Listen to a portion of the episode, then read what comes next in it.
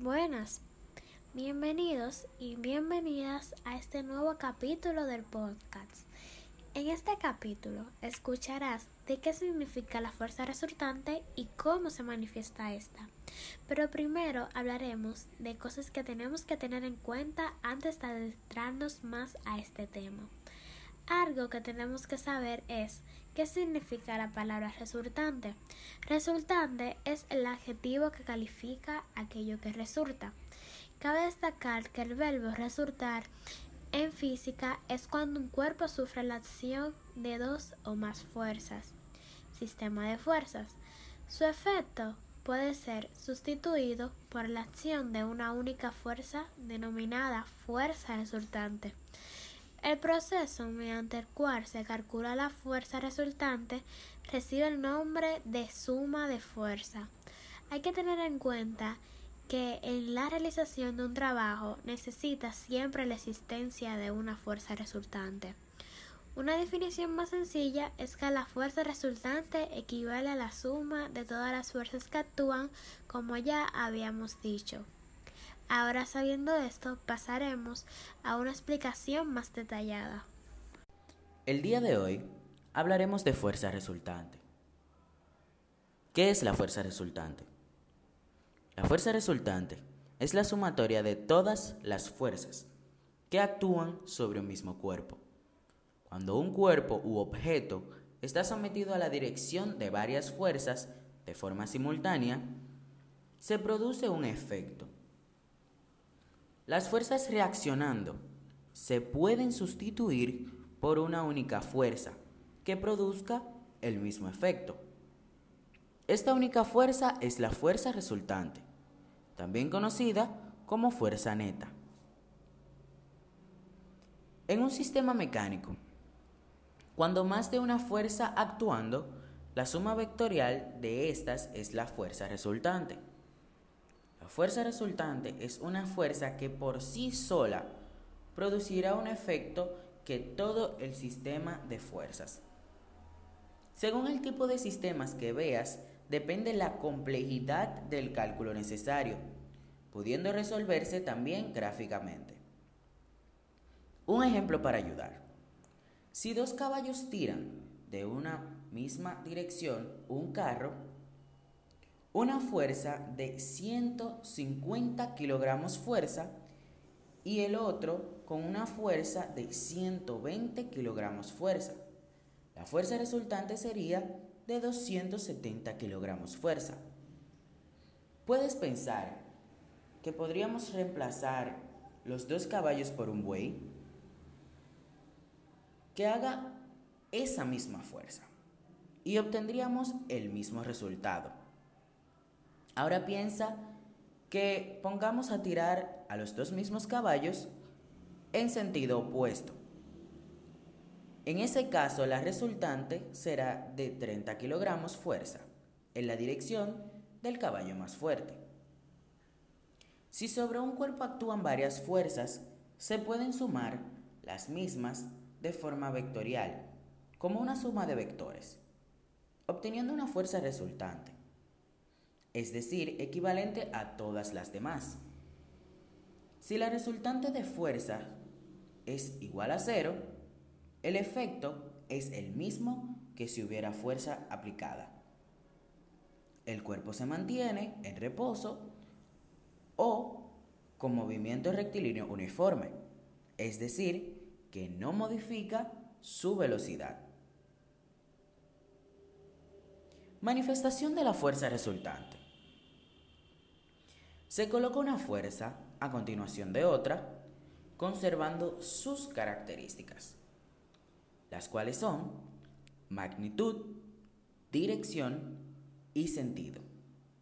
La resultante se traza del punto de aplicación de la primera fuerza al extremo de la última.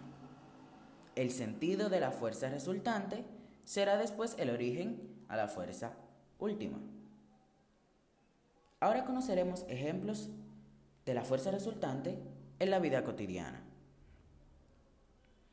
Por ejemplo, el levantamiento de pesas, realizado por un deportista. que requieren principalmente de la fuerza para conseguir levantar cualquier peso. En el caso de los luchadores, en el ámbito deportivo, que requieren de su propia fuerza para vencer al oponente. También al empujar un objeto, al arrastrar un objeto y al cargar un objeto. En el tiro al blanco, para el alar la cuerda, la tensión del arco y de la cuerda da una fuerza potente para que sea un deporte de puntería. Cuando se ajusta una guitarra. Para que sus tonos sean afinados, las cuerdas se ajustan con una palanca que se gira y ahí se aplica una fuerza. Al nadar, cuando un pelotero golpea la pelota con el bate y también al lanzar una piedra.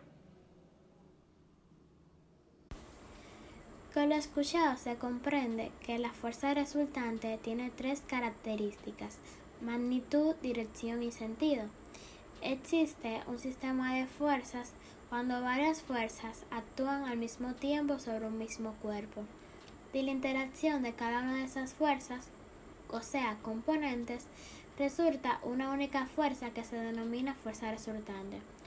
Una fuerza resultante puede ser de diferentes tipos. Fuerzas colineales. Esta se refiere a que las fuerzas tienen la misma dirección, pero pueden tener el mismo sentido o no.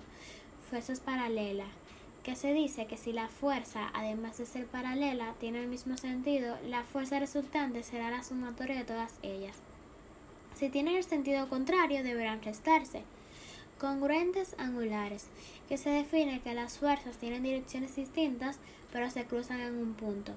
Las fuerzas que los ejercen un cuerpo sobre otro se distinguen en fuerza de contacto, que son todas las fuerzas que se ejercen a través del contacto entre dos objetos, por ejemplo, fuerza de razonamiento, fuerza de distancia, que son aquellas que se ejercen incluso cuando los objetos están distanciados entre sí, por ejemplo, la fuerza gravitatoria y la fuerza electromagnética. También hay que tener en cuenta que cada objeto tiene características físicas que lo hace reaccionar de forma distinta ante determinada fuerza, los cuales son cuerpos elásticos. Se deforman al aplicarle una fuerza, pero vuelven a su estado inicial al dejar de aplicarla.